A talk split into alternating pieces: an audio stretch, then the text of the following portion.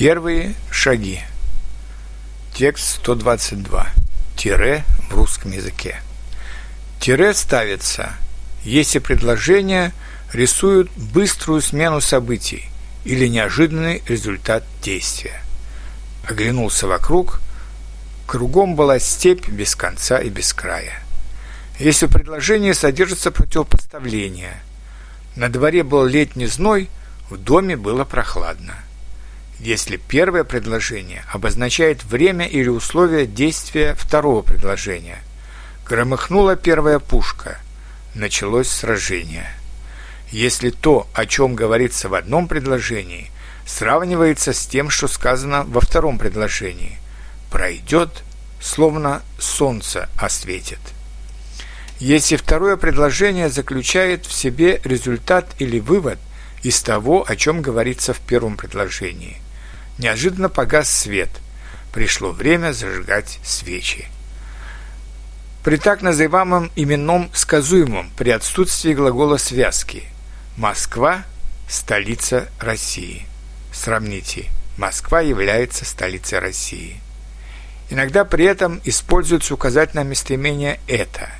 Москва – это столица России.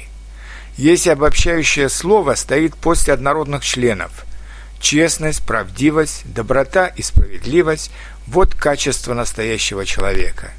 Тире используется также при передаче прямой речи. «Хорошо», – сказал он, – «я все сделаю, как ты мне советуешь». Как вы видите, тире довольно часто употребляется в современном русском языке, делая нашу речь более выразительной. Нередко мы используем тире, например, в пословицах и поговорках. Например, «время – лучший лекарь». А теперь несколько новых примеров с использованием тире. Изучение нового языка – это интересная, но трудная работа. Он пришел, и все сразу стали спокойнее и увереннее. Зачем договор? Достаточно твоего честного слова. Безделье мать всех пороков. Больше денег, больше хлопот. Все желать, все потерять.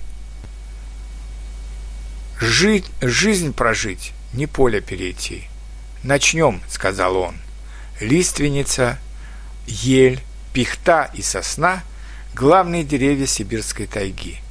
Отсутствие новостей – хорошая новость.